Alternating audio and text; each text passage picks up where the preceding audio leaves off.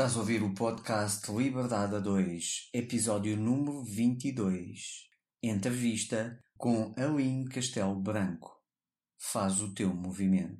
Neste episódio, Aline fala-nos sobre a importância de criar o nosso próprio movimento para criar um negócio de sucesso que faz a diferença. Deste episódio incrível, quero destacar a energia contagiante da Aline, as dicas preciosas para quem quer empreender em casal com sucesso no negócio e na relação, as estruturas de sucesso que a Aline passou e que podem ajudar qualquer pessoa que deseja empreender com mais liberdade, e o poderoso exercício 10, 10, 10 que a Aline ensinou. Um episódio riquíssimo que nos divertimos muito a gravar. Agora diverte connosco e no final conta-nos qual o teu maior insight e qual o teu movimento nos comentários. Olá, olá, gente livre! Bem-vindo ao podcast Liberdade a 2. O meu nome é Sónia Anjos. E o meu é António Ferreira. Somos ambos coaches e mentores de negócios que geram liberdade. Os nossos valores principais são a liberdade e a família, e é por isso que empreendemos juntos há mais de 12 anos. Somos apaixonados por grandes visões, ideias fora do comum fazer diferente e quebrar paradigmas.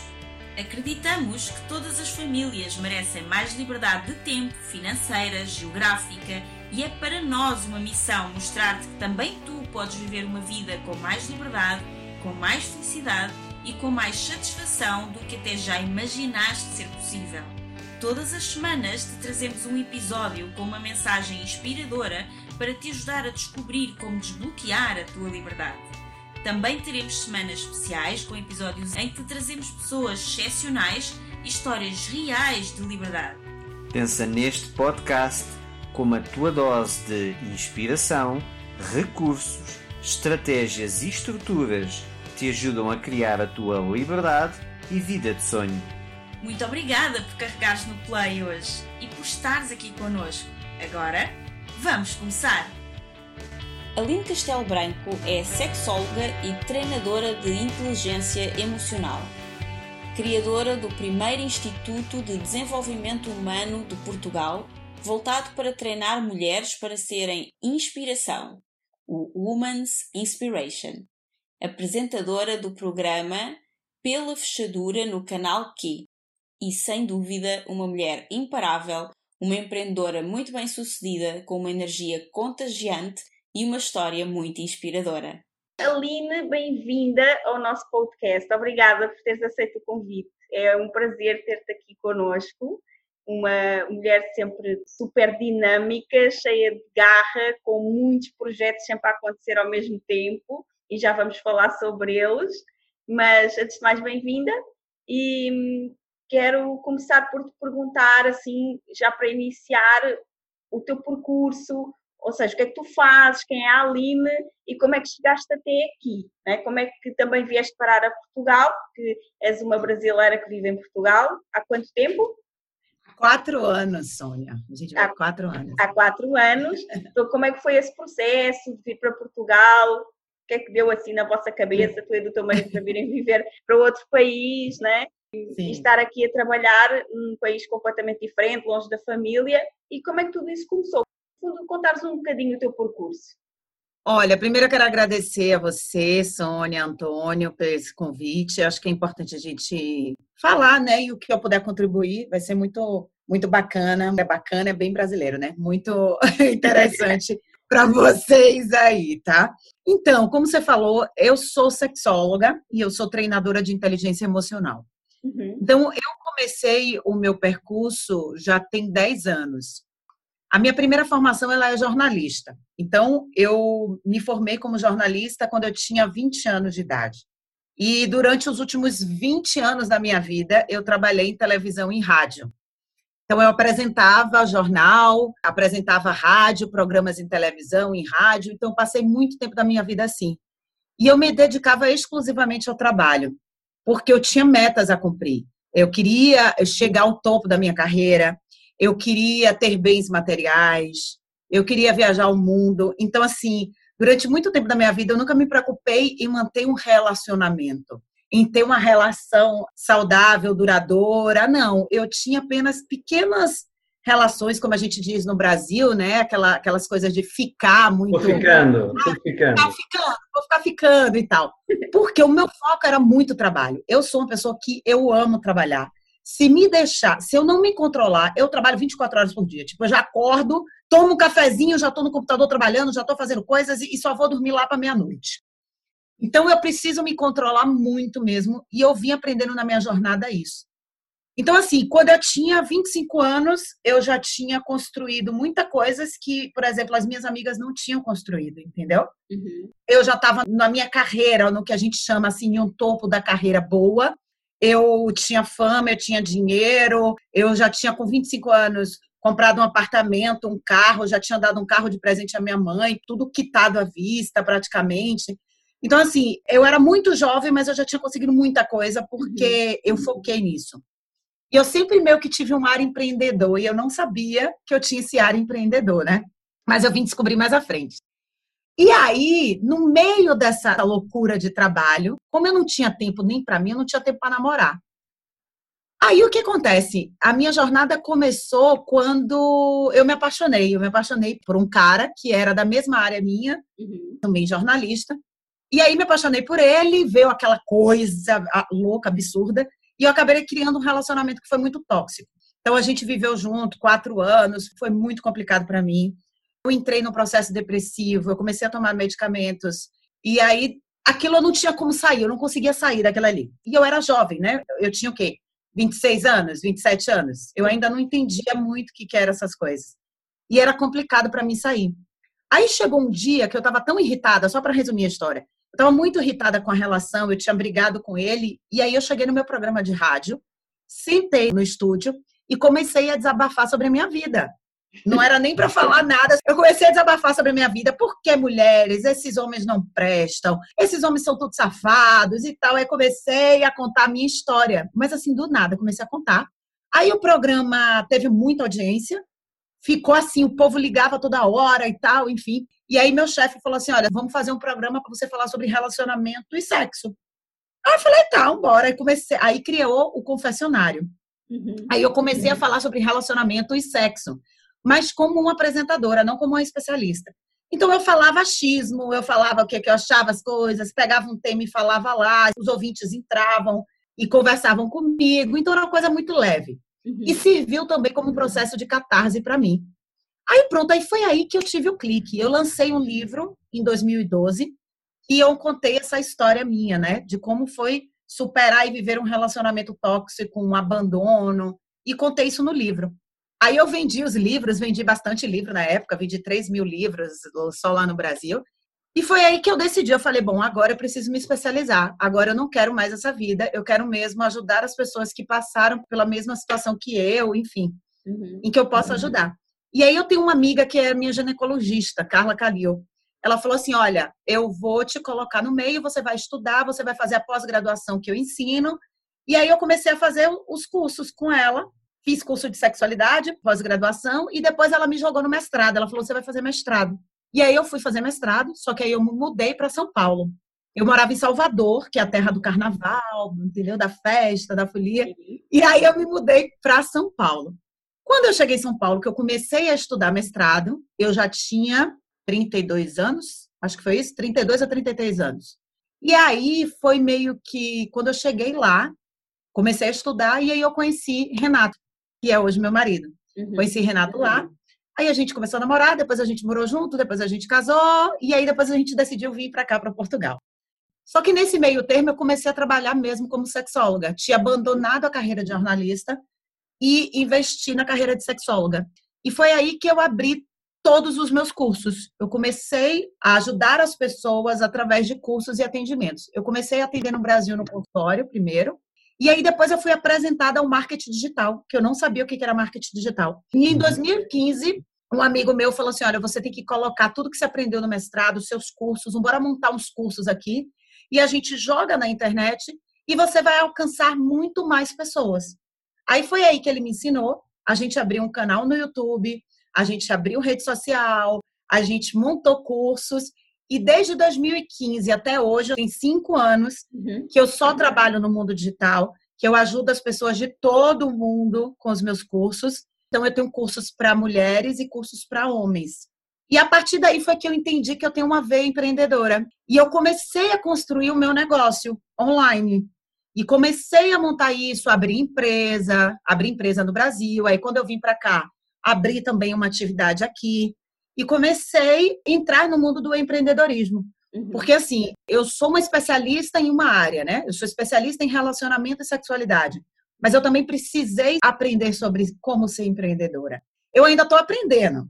Não erro muito. Às vezes, na hora da conta, das coisas, Renato, que é financeiro, ele vê. Então, assim, a gente está aprendendo juntos. Mas, assim, nesses cinco anos, eu digo que ser empreendedora não é fácil. Então, eu aprendi algumas coisas nesse processo. Não sei se eu sou a melhor pessoa para ensinar isso, mas assim, eu venho crescendo e vou aprendendo isso. E a gente decidiu mudar para aqui, para Portugal, que você perguntou, por causa dele. Ele tinha um sonho de morar fora do país, queria muito. Ele já sabia, porque ele era da área financeira, que ia entrar uma crise no Brasil. Uhum. E aí ele falou: a gente vai para os Estados Unidos, eu venho para Portugal. Portugal foi muito mais fácil para a gente vir, porque a gente conseguiu visto, entramos é, totalmente legalizados aqui. Uhum. E aí a gente veio para Portugal e desde então eu empreendo aqui em Portugal de forma online e de forma presencial também. Que aí depois a gente vai falar mais um pouquinho Sim, sobre aliás, isso. mais para frente tenho umas perguntas sobre isso também. É, e aí a minha jornada meio que foi essa. Aline, há aqui uma estrutura para mim é muito interessante que é o propósito do nosso podcast é ajudar pessoas a entregar estruturas para empreender, de forma a que esse empreendimento lhes entregue liberdade. E eu apanhei aqui uma estrutura tua muito interessante, que foi, tu aproveitaste a tua maior dor, que foi esse relacionamento tóxico, para transformá-la em conhecimento e depois transformá-la num negócio de sucesso. Podias-nos dar algumas dicas desta estrutura, de como fazer eh, esta transição, dor, conhecimento, negócio?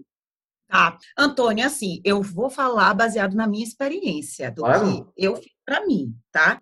Primeiro, eu não sabia que isso ia gerar um negócio, ok? Então, eu tive a dor. Primeiro, eu fui estudar e me curar. Então, assim, eu queria me entender. Então, eu fiz vários cursos de desenvolvimento pessoal. Quando o meu amigo chegou para mim e fez assim: você tem que colocar isso para o mundo e vender isso, ele falou: você tem que ter um modelo de negócio. E aí, ele é especialista no modelo de gestão do Canvas, né? Sim. Não sei se vocês conhecem, sim, é um modelo de gestão. E aí ele pegou, sentou comigo, eu fiz o curso com ele, ele montou toda a minha estrutura de gestão através do Canvas. Aí foi que eu percebi o que é que eu ia ter. O segundo passo foi, eu precisava abrir uma empresa. Eu abri a empresa no Brasil, porque na época eu morava no Brasil ainda. Então, abri uma micro, como a gente chama, micro pequena empresa, que é a que eu tenho até hoje.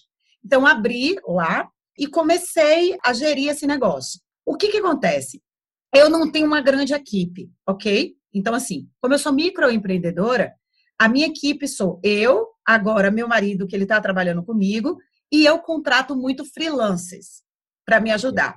E eu trabalho praticamente de casa. Aí, quando eu vim para Portugal, o que, que acontece? Aí é que está o lance. Eu precisei estudar o mercado aqui. Porque assim, no Brasil eu já conhecia. Então, quando eu vim para cá, apesar de eu trabalhar online, eu já conhecia o meu público no Brasil, aqui eu não conhecia o público que eu queria atingir. E qual era o meu objetivo? Eu vim para cá querendo organizar a vida amorosa e sexual dos portugueses, ok? Então eu tinha esse objetivo. Quando eu cheguei aqui, eu estudei, li muito, vi, e eu entendi que o mercado online aqui, ele era meio, ainda é complicado. As pessoas não se sentem tão seguras, por exemplo, para comprar um produto online. Sim. Eu já estou cá há quatro anos. Agora já está melhor. Por exemplo, Sim. no meu primeiro ano, eu não conseguia vender um curso online. Faz a ver? Sim. Era muito difícil vender é? um curso online. Exatamente. Hoje, por exemplo, ontem eu fechei a minha turma do curso Desperta-te. Eu vendi praticamente a maioria dos cursos para aqui, para Portugal. Você está entendendo? E online. As pessoas compraram. Faz a ver? Olha como, como é a diferença. No primeiro ano eu não conseguia vender nada. Ontem eu fechei a turma, eu acho que eu tenho 20 alunos só daqui de Portugal. 20 alunos e alunas de Portugal. E tem gente de Cabo Verde, olha só, gente de Cabo Verde, gente de Londres que comprou. Então veja só como foi. Eu precisei estudar o mercado. Aí eu entendi que aqui o online não funcionava. O que foi que eu fiz? Eu falei, eu tenho que fazer com que as pessoas aqui primeiro me conheçam. Sim. Eu tenho que ter autoridade no país. Então, a minha estrutura, pensando como empreendedora, foi: eu não vou vender nada durante um ano aqui. Eu vou fortalecer a minha imagem. Então, o que foi que eu fiz? Aí foi que eu mudei a estratégia. Eu mapeei primeiro Portugal de norte a sul, ok? Estudei Portugal de norte a sul. Peguei os maiores contatos. Como eu sou jornalista, eu peguei os maiores contatos de televisão e rádio, porque olha só, se o país ele não está no mundo digital, eu preciso entrar no país pelo mundo offline. Uhum. Concorda? Sim. Então, como é que eu vou entrar pelo mundo offline? É através das mídias. Você está entendendo? Esse foi meu pensamento. Então, eu mapeei Portugal de norte a sul, vi quais são os principais veículos de comunicação, de rádio, anotei. E o que foi que eu fiz? Enviei 150 e-mails, ok? Eu enviei 150 e-mails para todas as emissoras que eu encontrei de televisão e rádio. E o que é que tinha nesse conteúdo? Tinha: Olá, eu sou a Aline, eu sou sexóloga. No Brasil, eu sou autoridade no assunto. Expliquei quem eu era, ok? Uhum. Montei o meu portfólio e coloquei: gostaria muito de ajudar a população portuguesa, assim, assim, assim. Pontuei os sentidos. Uhum. E eu quero marcar uma reunião para apresentar um projeto. A ideia era essa. Eu precisava marcar uma reunião com essas pessoas para apresentar um projeto. E assim eu fiz. Nessa época, meu marido, a gente combinou o seguinte, que ele ia ficar trabalhando e eu ia dedicar um ano inteiro só para fazer essa estratégia de empreender aqui. Uhum. Então ele ficou uhum. trabalhando enquanto eu ficava realmente em casa estruturando isso. Como os meus cursos já estavam muito bem montados e estruturados no Brasil, eu vendia os meus cursos no Brasil, ganhava dinheiro, ou seja, não deixava de ganhar dinheiro, uhum. mas eu começava a montar minha estrutura empreendedora aqui. E aí eu demorei muito de receber uma mensagem de alguém. Depois de seis meses que eu tinha enviado os 150 e-mails, eu recebi a primeira resposta. Uhum. De um diretor de televisão. Demorou muito, viu, gente? Demorou, eu já estava desistindo. E aí eu recebi a resposta do diretor do Penin, que foi da CMTV. E aí o Penin me chamou para uma reunião. Aline, adorei, vem cá, vem cá ter comigo e tal. E eu fui para a reunião com o Penin. Aí o Penin falou, eu apresentei o meu projeto para ele. Eu falei, Penin, eu queria fazer uma rúbrica onde eu pudesse ajudar as pessoas com relacionamento tóxico, tal, tal, tal. Por quê? Porque eu tinha identificado aqui, através das pesquisas que eu fiz, que é um dos países onde tem mais violência doméstica dentro dos lares. Sim. É um dos países onde o machismo ele é muito forte impregnado e onde os homens ainda batem muito nas mulheres. E aí eu queria ajudar nesse sentido. E montei um programa nesse estilo, apresentei o Penin. Aí o Penin falou assim: olha, isso aqui não vai dar, não vai entrar na televisão isso, porque. Aí ele deu as justificativas, né? Porque Portugal ainda é muito conservador, não tem condições e tal, enfim. Aí eu meio que já fiquei triste, né? Hum. Aí o Penin falou assim: mas você pode vir aqui no programa da Maia e do Nuno e você vai ficar dando conselhos aqui no programa do CM Manhã, Sim, que era da Maia é. do Nuno. Você vem para aqui uma vez por semana e você vai dar conselhos. Nossa, quando ele falou isso, era o que eu precisava. entendeu? E aí eu fui, comecei a participar do Manhã CM. Então, toda semana eu ia lá, dava conselhos e tal, montava um tema e dava conselhos. Aí, aí veio a estratégia. Eu comecei a pegar esses vídeos que eu aparecia no CM Manhã, Uhum. E comecei a publicitar esses vídeos. Comecei a divulgar nas minhas redes sociais, tipo Aline em Portugal e tal, tal. Aí as outras emissoras, as outras, é claro que isso também eu tive investimento, eu tive que anunciar, né, no Google, na sim, rede social, para me tornar mais conhecida. Aí também, outra estratégia que eu utilizei, eu contratei um assessor de imprensa. Eu falei, como eu preciso que as pessoas entendam que eu quero ser autoridade aqui no país, eu preciso me divulgar mais. Aí contratei o assessor de imprensa, que hoje ele é meu sócio aqui também, na minha uhum. empresa, o Jorge. E o Jorge fez um comunicado da minha história, de um tema, e começou a espalhar pelas emissoras. E como ele tinha contato, ele me inseriu em muitas emissoras. Então, eu dei entrevista na TV e na SIC, enfim, todos os lugares eu comecei a aparecer. E a partir daí, automaticamente, os sites, jornais começaram a me chamar quando tinha qualquer coisa sobre relacionamento e sexo. E eu passei a ser aquela pessoa que uhum. eles me procuravam para tirar as dúvidas. Estás a ver? Então, ou seja, o meu uhum. primeiro objetivo foi alcançado. Eu consegui ser vista aqui. E aí eu abri a empresa. Eu falei, bom, agora eu vou abrir a empresa porque pode entrar clientes e tal, enfim. Aí abri a empresa Chamei o Jorge, o Jorge virou meu sócio na empresa aqui. Por quê? Porque eu precisava cada vez mais que ele me divulgasse. E aí, como a Sônia falou, eu sempre crio projetos e estratégias. E aí eu comecei a criar projetos e estratégias para aparecer mais. Resumindo a história, ao fim de um ano, eu tinha alcançado o objetivo que eu queria. Eu já estava conhecida em Portugal e, inclusive, eu já estava apresentando um programa que se chama Pela Fechadura no canal Q. Para você ver como a história, eu precisei fazer o meu movimento, e é isso que eu digo sempre às pessoas, né? Você tem que fazer o seu movimento. Quando eu fiz o meu movimento, ao final de 2017, eu fui chamada pelo canal Q para fazer um programa só meu sobre relacionamento e sexualidade, que é um talk show onde eu entrevisto outras pessoas e trago também a minha visão sobre um tema. Então, o programa ficou dois anos no ar, saiu agora recentemente, e eu consegui atingir muitos portugueses. Uhum. E foi a partir daí, Sônia, que as pessoas começaram a se conectar aqui comigo. Aí elas começaram a me procurar, eu comecei a fazer atendimento. Aí olha só outra história. Aí eu entendi que eles não queriam cursos online.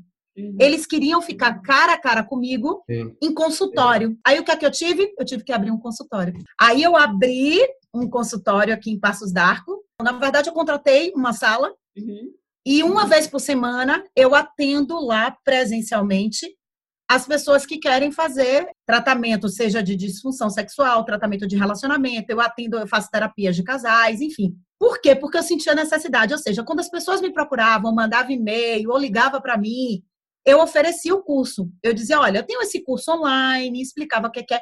Não, não quero. Eu quero ter a consulta consigo. Aí eu, sabe? No, no... Então tem que criar um consultório. Tem que criar um consultório, tá Aí eu abri o consultório, tenho um consultório até hoje, faço atendimento uma vez por semana e deu tudo certo. Ou seja, eu precisei entender a minha cabeça empreendedora aqui uhum. para que meu negócio começasse a girar não só online, mas também físico. Entendeu, Sônia? E foi meio a história foi essa aqui.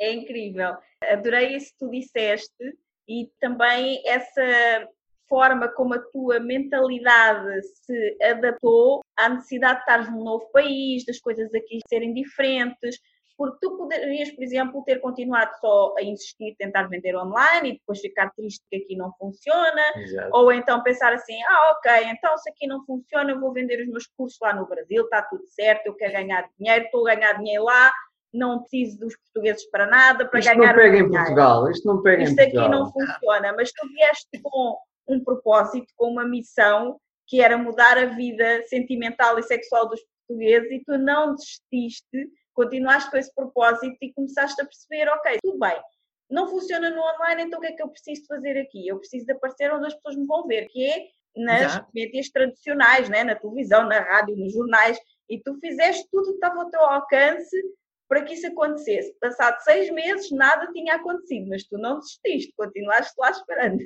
E um dia aconteceu, foste chamada, e daí tu conseguiste, através de criar investimento, né, de anunciar os vídeos onde tu própria aparecias na televisão para as pessoas te verem mais, te conhecerem mais, e quando finalmente conseguiste captar a atenção dos portugueses, ok, agora sim vou vender os meus cursos. E eles, não, não, não, não, eu quero é ter consultas presenciais. É, não, e olha só, olha a estratégia que eu fiz também, que eu me esqueci. Durante o ano de 2017, eu já estava aparecendo na televisão, as pessoas começavam a me chamar também para fazer palestra, Sônia. Uhum. E assim, e aí eu cobrava um valor, só que as pessoas não queriam pagar porque achavam caro. Aí o que, que eu fazia? Eu falei, tá bom, eu vou de graça. Aí eu ia de graça porque eu queria que as pessoas conhecessem o meu trabalho, que as empresas conhecessem o meu trabalho. E nessa época eu me lembro que eu fiz umas 15 palestras gratuitas. Só que aí eu usava estratégia também. Eu levava câmera, ok? Filmava toda a minha palestra para poder depois eu divulgar isso, tá sabendo? Ou seja, divulgava, isso aumentava a minha autoridade nas redes sociais, aumentava a minha autoridade no Brasil, porque, porra, a língua brasileira tá palestrando para grandes empresas em Portugal, tá, tá, tá, tá sabendo? Aumentava a minha autoridade isso fazia com que outras empresas visualizassem, me chamassem, pedir orçamento e aí a partir daí eu já começava a cobrar mesmo, tá Exatamente. Então, assim, eu usei essa estratégia também vou dizer, não minto, fiz muita palestra gratuita. Eu ia para Porto, quando me chamava, ah, vou para Porto. Aí Renato, meu Deus, você vai voo, gastava, pagava comboio, pagava avião, ia, pagava hotel. Eu que pagava para estar lá para palestrar, tá entendendo? Exatamente. Eu pagava, mas ou seja, era um modo que eu precisava chegar até as empresas. Entendeu? Eu precisava chegar a isso para depois ganhar lá na frente. E aí, eu me lembro que eu dei uma palestra para empreendedoras aqui. Eu não me lembro, foi alguma coisa de advogados, enfim. E aí eu contei essa história. Eu falei, gente, eu gastava para poder dar palestra. Eu pagava para eu dar palestra nas empresas. Hoje, a minha palestra, ela não custa menos 2 mil euros. Aí as pessoas ficavam, ai, 2 mil. Eu falei, é, a empresa que me quiser hoje é 2 mil euros. Então, assim, eu hoje não saio de casa para dar uma palestra que seja menos que isso. Então, assim, as pessoas, as empresas ou alguém paga por paga, porque hoje eu já consegui construir um nome, uma autoridade para isso, para chegar lá. Faz a ver? Então, assim, não foi fácil, não é fácil. Eu precisei mesmo usar essas estratégias todas para chegar lá. E também porque o país é diferente, ou seja, eu sou aqui uma pessoa que ninguém me conhece. Existem muitas poucas pessoas na minha área. Uhum. Então, eu tive que chegar e atacar profundamente, porque senão vinha outra pessoa Sim. e ocupava um lugar que está em aberto, entendeu? É um nicho, como a gente chama, que está aberto. Uhum. Então, eu precisei rapidamente fazer toda essa estratégia para poder chegar. Aí você pergunta, ah, você chegou onde você quer chegar? Não, eu não estou onde eu quero chegar. Eu acho que tem muito que fazer ainda aqui. Tem muito. Tem muitas pessoas que não me conhecem? Tem. Tem muitas pessoas que não me conhecem. E eu ainda estou nesse trabalho para atingir muito mais pessoas aqui. É um trabalho de formiguinha que você vai fazendo aos poucos. Mesmo. Então, em agora, eu já estou fazendo outras estratégias para atingir mais gente. Então, assim, a questão é não parar. Você não pode parar. Isso mesmo, mas quem está com atenção a este episódio já com certeza pegou aqui uma série de chaves, né? dicas super preciosas. Tem muito a ver com. Eu vejo assim muitas pessoas, ah, eu quero fazer este negócio mas não está a dar, as pessoas não estão a aderir, se calhar não é para mim, então começam quase que já a desistir. E, ah, porque ninguém me contrata, e tu não ficaste à espera que alguém te contratasse, tu pagaste para fazer não. aquilo que tu querias fazer. Pois, há aqui a né? questão que é, tem a ver muito com mentalidade, que é, há muitas pessoas que querem ser empreendedores, mas têm uma mentalidade de empregado. E levam essa mentalidade de empregado para o, o empreendedorismo, que é, ok, eu agora sou empreendedor, e, portanto, eu quero palestrar. Então, quanto é que me pagam para eu palestrar? Não sou conhecido por ninguém, mas se eu vou palestrar, se eu vou fazer um trabalho, uma tarefa, então eu tenho de ser remunerado por isso. Isto é mentalidade de empregado. Não é por eu ter uma atividade aberta, não é por eu criar uma empresa que eu sou empreendedor. Não, eu se tenho esta mentalidade, eu sou um empregado. E tu não. Tu tens uma mentalidade de empreendedora, que é ninguém me conhece, ok, eu faço de graça. Eu faço de graça até ser conhecida quando eu for conhecida, aí vocês vão me pagar aquilo que eu acho que mereço que vocês me paguem. Até lá, Exato. de graça, graça não, eu, pago, paga. eu pago para trabalhar, porque eu estou a investir no negócio. Eu não, sou, eu não sou uma empregada. E isto é. vê-se muito no mundo do empreendedorismo, que é, eu sou empreendedor, mas tenho mentalidade de empregado. Eu só faço se me pagarem. Então isto é um empregado. Um empregado é que só faz se tiver ordenado. Se não tem ordenado, deixa de trabalhar. Outra coisa muito interessante que disseste logo no início da nossa conversa foi, com muita humildade, dizeres Sónia, eu descobri essa coisa empreendedora dentro de mim, mas eu ainda estou a aprender. Eu comecei este meu negócio sem saber muito bem que isto era um negócio e depois descobri que não sei nada de gestão, não sei nada de empreendedorismo, eu estou a aprender. E isso é outra coisa, é que pessoas que são especialistas numa determinada área, por exemplo, tu em relacionamentos e sexologia, né? Ah, eu sou top nesta área, eu sou a melhor em relacionamentos e sexologia. Então toda a gente vai adorar o meu trabalho, toda a gente me vai contratar e vai ser o máximo. Só que não, né? Porque ninguém te conhece. As pessoas não adivinham é melhor. E quando você é empreendedora, quando você trabalha numa área que você não é especialista, você tem que aprender. Ou seja, eu sou empreendedora, eu sou empresária. Eu administro o meu negócio. Eu não tenho quem administre. Eu tenho um sócio. Então a gente vai trabalhar junto. Mas assim, eu tô aprendendo, é isso que eu estou dizendo. Eu estou aprendendo e administrando esse negócio. Mas assim, é fácil? Não, não é fácil. Eu faço reunião com um menino no Brasil, com um freelancer que trabalha para mim, com o Renato. O Renato entrou agora, agora não, tem há muito tempo que eu já venho chamando ele para trabalhar comigo, né? E o que, que acontece? Ele é da área de finanças. Então, muitos anos ele viveu a administração, finanças, ele sempre foi empresário, então ele tinha empresas lá no Brasil. Aí aqui, quando ele veio para cá, ele trabalhou na TAP, trabalhou na Apple, e aí depois ficou sem trabalhar. E eu falei assim, olha, eu acho que chegou a hora, você vai ter que, vamos trabalhar comigo no mundo digital. E ele é averso, ele tem aversão à rede social, ao mundo digital, ele não se adaptava. Aí eu falei, ó, agora vai ter que se adaptar porque é isso ou não é isso, entendeu? Tipo, vai ter que ser assim. E aí ele começou a estudar. Eu falei, olha, eu preciso de alguém para fazer o meu tráfego. A gestão de tráfego. O que é a gestão de tráfego, para quem não sabe? É quando você está no mundo digital, você precisa espalhar o seu conteúdo para chegar a mais pessoas. Uhum. Ou seja, divulgar no Google, no Facebook, no Instagram, no AdSense, não sei o que, um monte de coisa. Você precisa fazer com que seu conteúdo chegue ao público certo e que vá comprar o seu produto ou serviço. Então, eu falei assim, hey, se eu for pagar alguém que eu vou contratar para fazer meu tráfego, e não é barato, essa turma que trabalha com isso não é barato, eles cobram caro e tá tudo bem, eu não estou questionando o valor, eu pago para isso, contanto que eu tenho o resultado que eu quero. Você está entendendo? Eu não tenho problema com isso. Eu não questiono o valor de ninguém.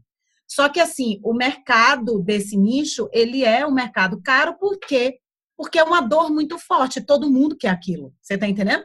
Sim. Então eu falei para ele, ó, se for para pagar alguém, olha a minha mentalidade também. Se for para contratar alguém e pagar alguém, o dinheiro vai sair daqui de casa. Então, por que não o dinheiro fica aqui dentro de casa? Você é inteligente, você lida com números, e quem trabalha com tráfego precisa lidar muito com números. Sim. Você lida com números, com análise e tal. Vai estudar o tráfego e você vai fazer a gestão do meu conteúdo, do meu tráfego.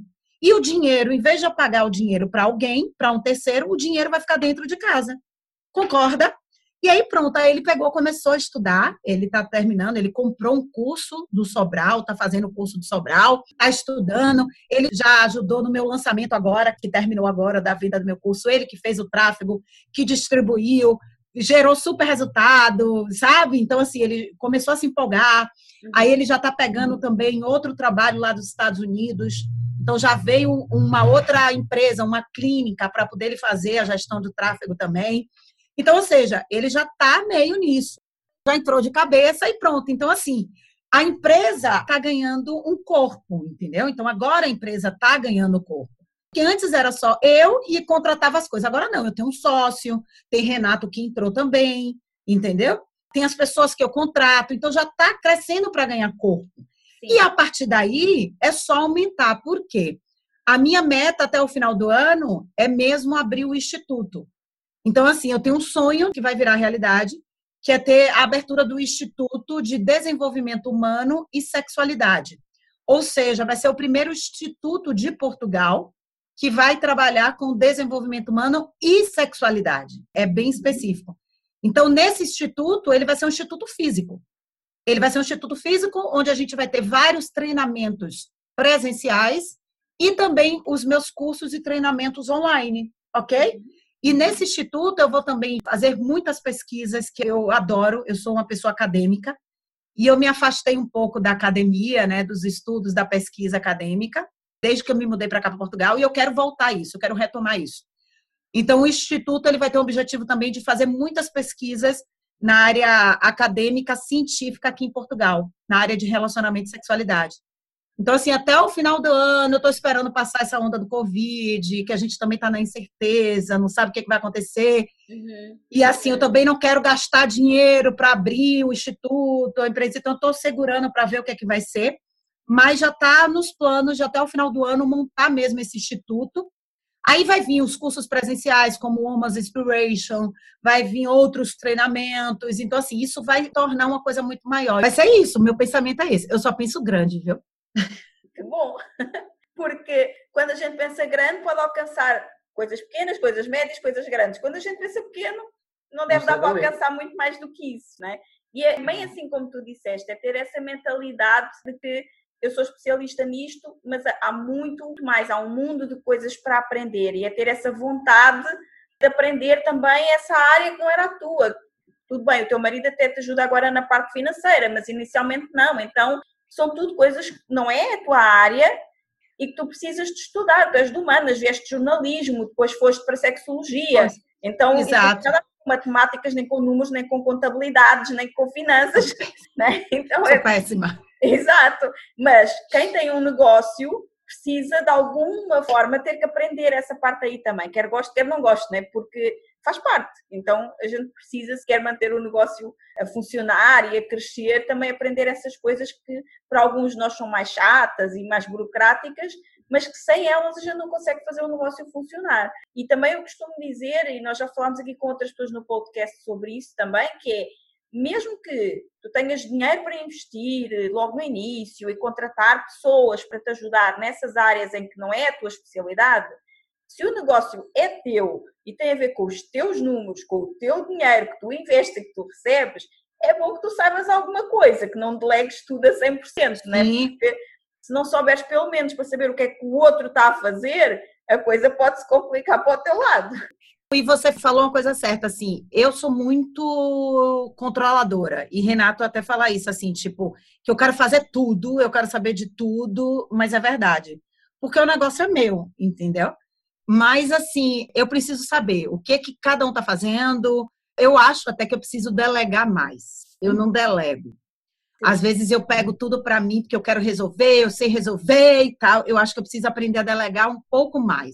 Não é questão de não confiar na pessoa que está trabalhando comigo, mas é porque eu sou apaixonada pelo meu negócio, eu amo o que eu faço e que eu tenho que ficar assim, ó. Tipo, ontem, meia-noite, eu estava conversando com o Jean, que é o que trabalha comigo lá.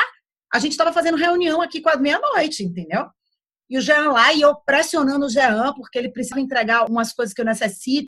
Ou seja, mas eu sei que é o tempo dele. Ele não tá um todo atrasado, mas eu que sou louca e que quero um negócio. Você tá entendendo? Então eu fico naquele controle. Eu quero saber o que ele está fazendo, por que isso, por que aquilo.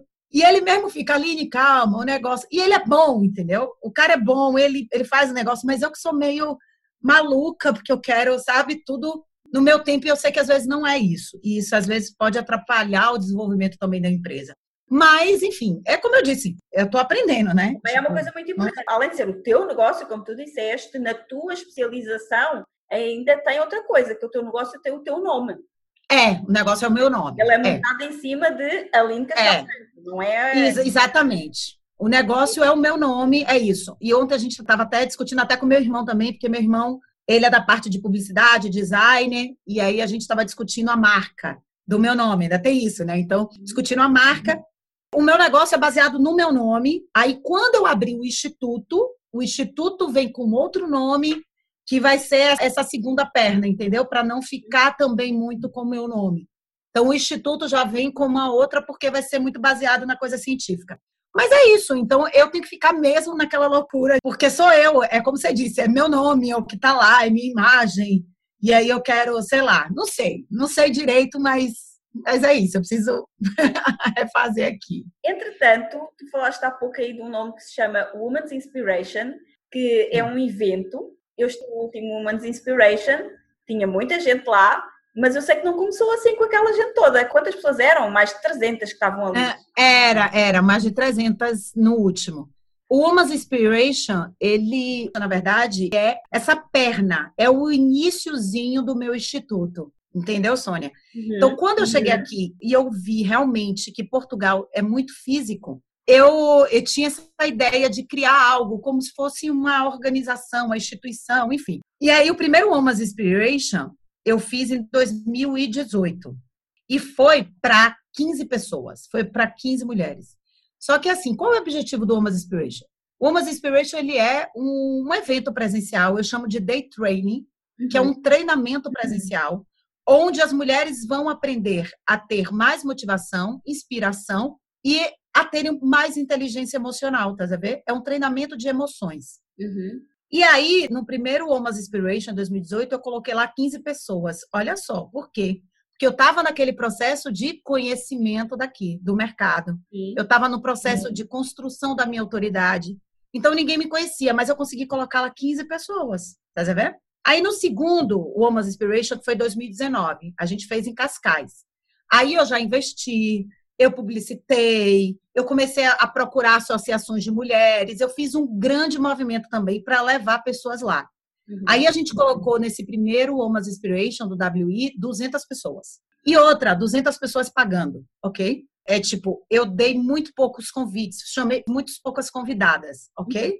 Então foram quase 200 pagantes. Então, ou seja, você colocar num evento que você não é conhecida 200 pessoas é também um feito muito grande. Uhum. Aí, quando chegou em 2020, ou seja, eu ampliei, o WI ganhou um outro corpo. Eu fui entendendo o que é aquilo, eu fui moldando o projeto. E aí ficou grande. Eu entrei numa parceria com a Câmara Municipal de Lisboa. A Câmara Municipal de Lisboa entrou junto, investiu também, então me ajudou muito nesse processo. E aí a gente colocou no WI agora em fevereiro, tinha lá 350 pessoas. Aí se você me perguntar, nossa, 350 pagantes, não, não vou mentir para você. Eu chamei algumas convidadas que eu achei que são convidadas que são importantes. Minhas alunas, por exemplo, daqui, eu quis oferecer para elas porque eu achei justo, já que elas compraram algum produto meu. Então eu ofereci para minhas alunas, ofereci para algumas amigas conhecidas, mas o resto foi pago, gente. As pessoas pagaram para estar tá ali. Você uhum. ver? Então, ou seja, de 200 eu pulei para 350 pagantes, entendeu? Então, o projeto começou a ganhar corpo. E eu entendi que as mulheres daqui, elas querem, elas precisam muito também daquilo. Não só de entender a sua autoestima, a sua sexualidade, mas em procurar trazer motivação. Então, lá no Omas Inspiration, eu aplico treinamento, dinâmicas o dia inteiro e chamo convidadas. Uhum. Convidadas em vários nichos e que se destacaram e que têm uma história bacana aqui no país. Para também contar sua história e motivar as outras pessoas que estão lá. E, e, é isso. E o Omas Inspiration, ele é esse grande corpo do meu instituto. Ok? Que aí depois vão vir outros, outros, outros treinamentos e não só para mulheres, tá? Mas para homens também. E contanto que lá no WI tiveram homens que compraram ingresso para assistir o WI. Olha que interessante. Quando a gente viu lá, tinha lá um. Não lembro ter visto lá alguém. Tinha homem lá, eu vi homem. E depois eu fui falar com ele. Acho que tinha uns quatro homens lá dentro. Ah, então Aí eu fui, pode poxa, homem também. É para ser um Pode! Exatamente. E eu não tinha entendido isso eu tinha comunicado, olha só como é a questão, eu tinha comunicado o WI apenas para as mulheres. Só que agora, no próximo WI, quando eu fizer, eu vou comunicar para os dois, tá entendendo? Por quê? Porque os homens também precisam entender o que, que as mulheres estão fazendo. Sim. Você tá entendendo? Até para poder se relacionar e saber como se relacionar com essa mulher. Essa mulher do futuro, mulher que é empreendedora, mulher que é independente, mulher que domina a sua sexualidade, tá a ver? Então, eu acho que o homem precisa estar lá presente para também compreender um pouco disso. Aí no próximo WI. Eu, já lá é... e eu acho que os homens que estiverem naquele evento só têm a ganhar no relacionamento com mulheres, né? Porque todo homem tem que é. relacionar com mulheres, mesmo que, né? Jogue no outro Exato, é. E aí eu entendi isso também. Dia, né? Então todos têm com colegas de trabalho, com chefes. Claro. Né? Então todos têm que se relacionar com mulheres. E eu acho claro. que todo homem tem a ganhar ao participar de um evento como o Women's Inspiration, entender, porque dá para entender muito sobre como as mulheres é, Exatamente, mas é isso. Então, eu não tinha percebido isso, compreendi esse ano. E no próximo WI, eu já vou comunicar que é para vir, olha, o WI é para você, mulher, e é para você, homem. É para você estar tá junto, entendeu? Então, assim, vai ter um, um novo tipo de comunicação para atrair os homens também. Uhum. E é isso. Olha, eu posso dar o meu testemunho que eu, eu não fui ao Women's Inspiration, mas eu, quando era adolescente, era um rapaz extremamente tímido, extremamente tímido, e não tinha muito sucesso com as mulheres. E então eu sempre fui muito rato de biblioteca. E então, o que é que eu pensei? Antigamente não havia internet, a gente tinha que ir para a biblioteca. É. Exato. Eu agora falo em biblioteca e há muitas pessoas que ouvem rato de biblioteca. Biblioteca, o que é que é isso? Que é isso? que é que o rapaz não ia ao Google? E então, eh, uma das minhas estratégias para melhorar a minha facilidade com as mulheres foi exatamente ler tudo o que eram revistas femininas para quê? Para perceber como é que as mulheres pensavam. E o mais interessante, o resultado que isto deu em mim foi que eu passei a ter mais sucesso E o que as mulheres diziam sobre mim era sempre a mesma coisa. Tu és diferente, tu és diferente dos outros rapazes, tu compreendes-me, tu vês-me como é que eu sou. Ou seja, enquanto os outros rapazes tinham aquela. E estamos a falar há, há 20 anos Isso. atrás, não é? Todos os rapazes tinham aquela conversa muito machista. Eu tinha uma conversa muito mais sensível e, e percebia como é que as mulheres como é que funcionavam, como é que pensavam. Aliás, como eu li tantas revistas femininas, depois para mim ficava estranho falar com os meus amigos, e eu sempre fui muito ligado ao desporto, portanto há muito aquela conversa de balneário, e que muitos dos meus amigos diziam coisas que para mim eram completamente tapafúrdias do género. Ah, as, as mulheres, elas também gostam, elas também gostam. E para mim eu ficava, também gostam, é óbvio que gostam, não é?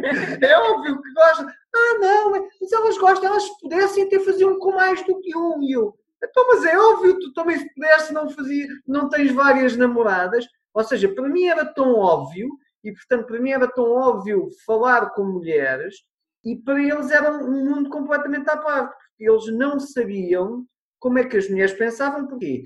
Porque eles depois só viam e liam, os que liam, publicações muito masculinas, até mesmo revistas Sim. muito masculinas, em que se cria um tipo de mulher, uma persona de mulher, que só existe na fantasia dos homens e que não é nada real, e daí que a comunicação da maioria dos homens com as mulheres é muito tosca, muito sem sentido Sim. e muito nu. Eu dou-te isto, se tu me deres aquilo, muito no deve e no haver. E isso tudo para mim foi tudo baseado. É uma negociação. É uma negociação. É uma negociação. Até tenta-se comprar muito as mulheres e depois os homens acusam as mulheres de serem muito vendidas, quando foram eles que as compraram, começaram a relação a comprar. A tentar comprá-las. A tentar comprá-las. E não estou a falar aqui monetariamente, a tentar comprá-las do género. Eu faço-te isto, eu dou-te este presente, eu levo-te aqui. Ou seja, eu faço-te isto ou dou-te isto se tu me deres aquilo. Os homens começam a relação assim e depois queixam-se que a relação é assim, quando foram eles que começaram essa relação. Sim.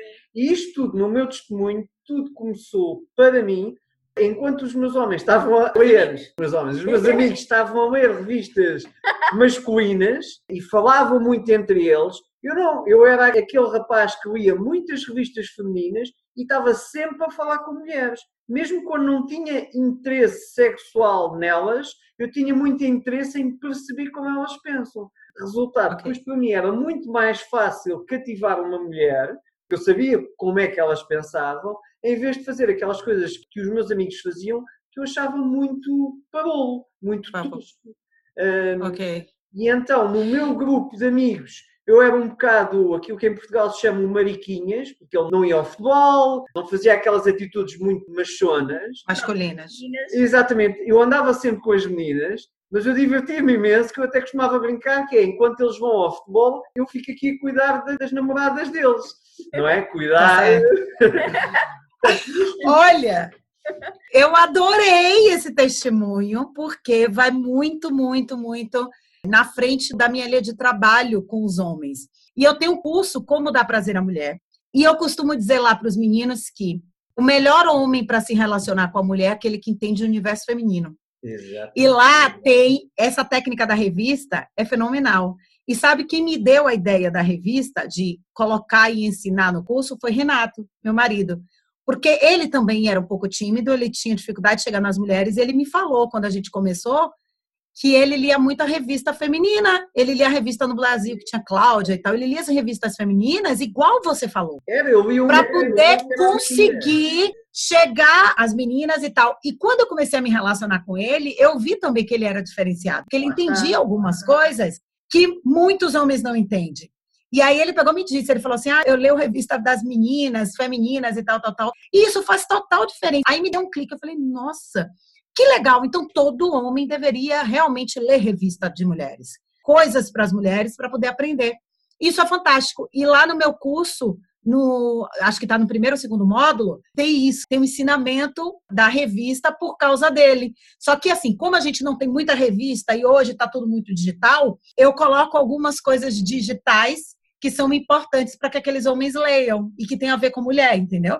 E é muito legal isso, é incrível. Então você tá com a mentalidade certa, você abriu sua mente para isso e é bem por aí. Os homens precisam compreender esse processo e precisam entender muito a gente mesmo.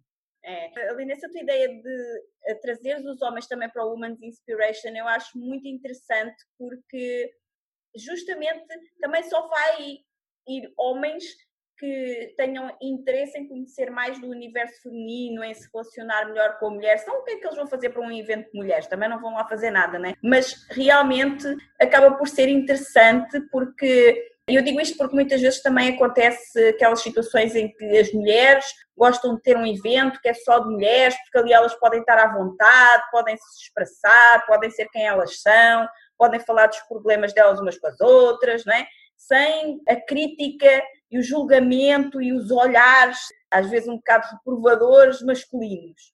E quando um homem decide ir para um evento desses que se chama Women's Inspiration, portanto, obviamente é um evento de mulheres para mulheres, se ele decidir ali é porque ele já tem essa sensibilidade de se querer aproximar mais Sim. do universo feminino, de entender Sim. como é que a mulher funciona, de ter um melhor relacionamento com as mulheres. Então, eu acho muito interessante essa ideia de tu abrir ah. também para os homens. Não, eu vou assim. Se você me perguntar, eu não sei como vai correr, mas a gente vai montar estratégia para isso de comunicação. O que, que acontece? O WI ele é de dinâmicas emocionais. Uhum. Então, o que acontece? Eu tenho dinâmicas que é uma dinâmica que se chama de energia do coração, que eu não apliquei na última. Essa energia do coração é feita com duas, com duas pessoas. Então, ela pode ser feita com duas mulheres? Pode mas ela é muito mais interessante se for feita com duas pessoas, um homem e uma mulher, porque eles vão trocar a energia do coração aqui, faz a ver? E isso é muito legal. Tem várias outras dinâmicas que são feitas e aplicadas para casais, para homem e para mulher. Entendeu? Então, assim, a ideia é trazer mesmo aos poucos. Eu não sei como é que vai correr, não sei se os homens vão, enfim, mas se forem sim. as mulheres para trazer os maridos, as mulheres para trazer os maridos. Melhorar o relacionamento, Exatamente. tragam o marido. É. Exatamente, é. A gente vai traçar uma estratégia, mas ah, tá tudo bem. Se o homem quiser ir, ótimo. Se o homem não quiser ir, tá tudo bem também. Mas uma hora vai estar. Tá, é, numa hora. Assim, eu não comecei o WI com 15 pessoas e já coloquei 350. Então, com o homem vai ser a mesma coisa. Pode ir dois, três, quatro. Tá tudo bem. Depois vai aumentando, aumentando, aumentando. Uhum. E se torna um evento que é para todo mundo, entendeu? Enfim, mas isso aí são estratégias de é. empreendedor que a gente vai ter que pensar de novo. Exato. Entretanto, eu já estou quem... Woman's Inspiration no Coliseu dos Recreios. Ai, meu Deus! Amigo, se eu chegar a esse topo é porque Jesus, meu Deus, minha missão foi cumprida, né? Vai se eu chegar, com certeza. Olha só, nós temos um episódio aqui no podcast, salvo é o número 8, que se chama formação para que te quero. Sim, é esse, não é? é, é Onde eu falo muito, eu faço tipo assim um resumo de tudo que foi o último Woman's Inspiration. Portanto, para quem está a ouvir agora neste episódio que quer saber como é que é o Woman's Inspiration, quem sabe para ir ao próximo, está no episódio 8, tudo o que aconteceu lá. Então, as pessoas já podem ouvir. Ficam com uma ideia Nossa. muito clara do que é que é o Woman's Inspiration. E já sabes quando vai ser o próximo, Aline? O Woman's Inspiration ele é uma vez por ano. Só que assim, correu tão tão bem esse ano em fevereiro que as pessoas me pediram para fazer lá no Porto. E eu já estava programada para fazer no Porto no segundo semestre. Só que aí o que acontece veio essa questão do Covid que pediu. E provavelmente o governo português vai impedir qualquer congresso, qualquer evento esse ano acima de 100 pessoas. Então, assim, eu tenho conversado com outras pessoas que fazem eventos também presenciais, igual a mim, e tá todo mundo correndo para a internet. Então, eu já conversei, até botei e-mail para a Nacif, botei e-mail para o do o Ricardo Teixeira do que é meu amigo. E pá, Ricardo falou, Aline, o vai ser na internet, como ninguém nunca viu e tal. Então, tá todo mundo correndo. Quem faz evento presencial vai fazer evento online, mas como se fosse presencial, entendeu? Tipo, em estúdio, com grande produção, com aquelas coisas todas. É assim, eu vou estudar mais um pouquinho, vou esperar mais um pouco, porque o meu Woman's Inspiration, ele é muito de dinâmica. Então, eu preciso que as pessoas façam dinâmica. Por exemplo, no próximo, eu quero colocar a dinâmica do Glass Walker, que é o andar sobre vidros. Eu quero colocar o Firewalker, que é andar sobre fogo. Eu tenho uma dinâmica que é a dinâmica da morte. Então, eu preciso, às vezes, estar presente ao lado das pessoas para poder fazer essa dinâmica. Sim. As pessoas não podem fazer a dinâmica sozinha em casa, tá vendo? Então, para mim, já é mais complicado. A não ser que eu pegue e faça adaptações para essas dinâmicas, para que eu faça no meu estúdio, né? Contrate um estúdio, faça no estúdio, a pessoa que está em casa esteja a fazer também junto. Sem causar qualquer danos, tá vendo? Mas eu tenho que ainda pensar isso, adaptar. Então, por enquanto, eu não sei quando vai ter o WI de novo. Mas estou louca para voltar a fazer, porque aí eu gosto daquilo, eu gosto de falar, eu gosto de ver as pessoas chorando, entendeu? Sim, a gente chora muito, ri muito, é muito intenso emocionalmente, vale a pena. Sim. Só espero É. que passe rápido para a gente poder voltar a ter esses eventos maravilhosos. É, vamos ver. Aline, nós falamos muito sobre desenhar um estilo de vida em liberdade e a dois e criar em família. E então nós queríamos falar contigo sobre como é que tu desenhas ou até que ponto é que a tua vida ou o teu estilo de vida é desenhado com propósito ou acontece por acaso? Não, meu estilo de vida é assim. Eu tenho um, um estilo de vida que é muito leve, tá? O que, que acontece? Eu sou uma pessoa muito focada em trabalho, desde cedo. Eu comecei a trabalhar com 15 anos de idade. Porque minha vida é isso, é trabalho. Eu perdi meu pai muito cedo, então eu internalizei isso que eu precisava trabalhar para ajudar minha mãe, a ajudar meu irmão, porque sou eu, minha mãe e meu irmão. E eu coloquei isso tão forte na minha cabeça e também porque eu tenho objetivos na minha carreira. E o meu perfil é esse, meu perfil comportamental, eu sou um perfil, sou um perfil de número 3, eu sou um perfil no HMI que é extrovertido, é focado no trabalho, ou seja, tudo dá isso para mim. Só que eu sou muito ligada também à espiritualidade. Eu sempre gostei das coisas espirituais, sempre me conecto muito com a natureza. Então eu cresci na praia lá no Brasil. Então assim, sou muito conectada a isso. E eu, depois que eu vim morar em Portugal, eu resolvi ter um estilo de vida diferente mesmo. Ou seja, diminuir mais o trabalho e apostar mais nessa história de liberdade, de poder você trabalhar em casa e viajar. E você viajar trabalhando. Ou seja, eu comecei a apostar muito nisso. E desde que eu estou aqui, minha vida tem esse sentido. Então, a hora que eu quiser parar aqui, por exemplo, para ir para praia, eu vou. Eu moro na frente da praia. Então, eu paro meu dia, desço, vou caminhar com minha cachorra, vou passear, vou tomar um banho de mar, porque eu adaptei e eu criei meu estilo para isso. Eu amo viajar, adoro viajar. Viajo, gosto muito mesmo. E dentro das viagens, a viagem acaba sendo o meu trabalho também. Porque, como eu falo de relacionamento, como eu falo de sexualidade, eu estou viajando, eu estou viajando com o Renato, com meu marido. Então, eu trago isso também para as pessoas, ok? Uhum. Então, eu não deixo de trabalhar. E como eu tenho os meus cursos online, no momento que eu estou trabalhando, eu estou soltando seeds, eu estou soltando insights para pessoas que, olha, se eu estou aqui viajando, você pode também, você precisa melhorar seu relacionamento e tal. Eu estou sempre trazendo o que a gente chama de seeds, que é gatilhos mentais. Sim. Então, assim, o meu estilo é voltado para isso. E eu priorizo muito a natureza, a energia, sabe? A vida, passear. Eu gosto de coisa boa, sabe? Então, assim, eu acho que não é porque você trabalha em casa, que você é empreendedora, que você não pode ter uma vida legal, que você não pode ter dinheiro, que você, sabe? Você tem que ter uma casa bacana. Eu gosto de tudo isso, minha filha. Gosto de conforto. Eu sou mais low profile, entendeu? Eu sou mais aquela coisa tipo, aquela hippie chique. Eu sou mais assim. Renato é mais, Renato é aquela coisa mais tipo conservador, aquela coisa mais mais sofisticada, que liga mais para as coisas. Eu não ligo para nada. Você tá entendendo? Minha vida é tipo, ah, não ligo para nada. Mas não quer dizer que eu não gosto de coisa boa. Eu gosto de coisa boa, minha filha. Gosto de coisa boa, gosto de viver bem, gosto de ter as coisas, entendeu?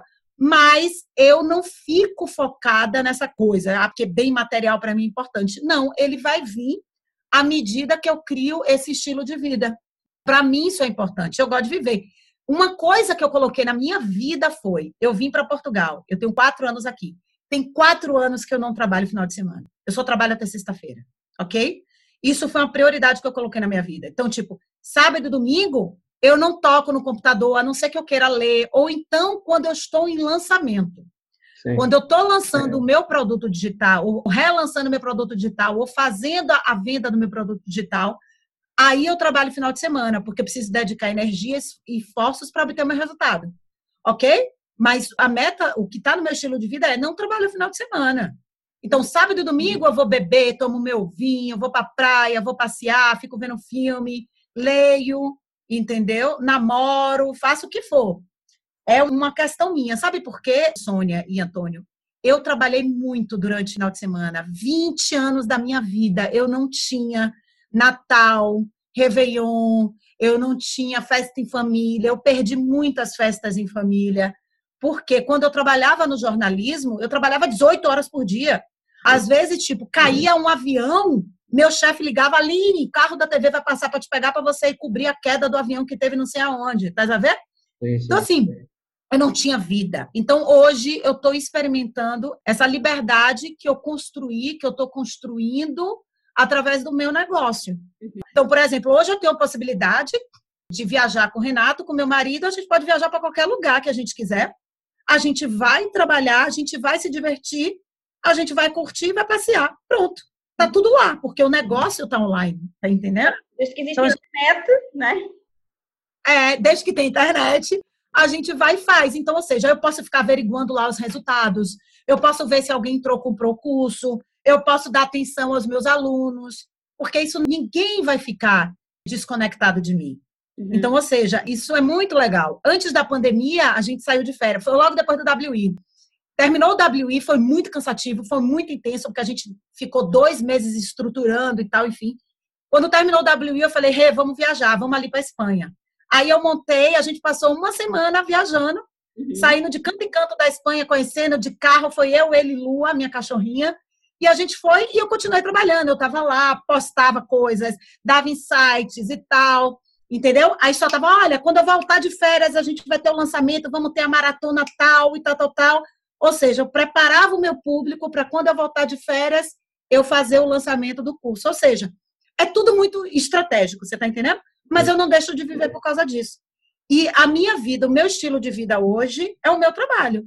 Então, quando eu posto alguma coisa aqui em casa, eu estou postando a minha vida com o Renato, com Lua, estou postando a minha dificuldade no relacionamento, então, esse é um negócio também. A minha vida comunica o meu trabalho, e o meu trabalho comunica a minha vida. É mais ou menos assim que eu penso. É muito assim que nós pensamos também. Essa coisa que as pessoas têm essa tendência de separar muito o que é o trabalho e o que é a vida. Para nós isso não existe. O trabalho faz parte da nossa vida, é tudo junto, é, é uma coisa só. É tudo englobado.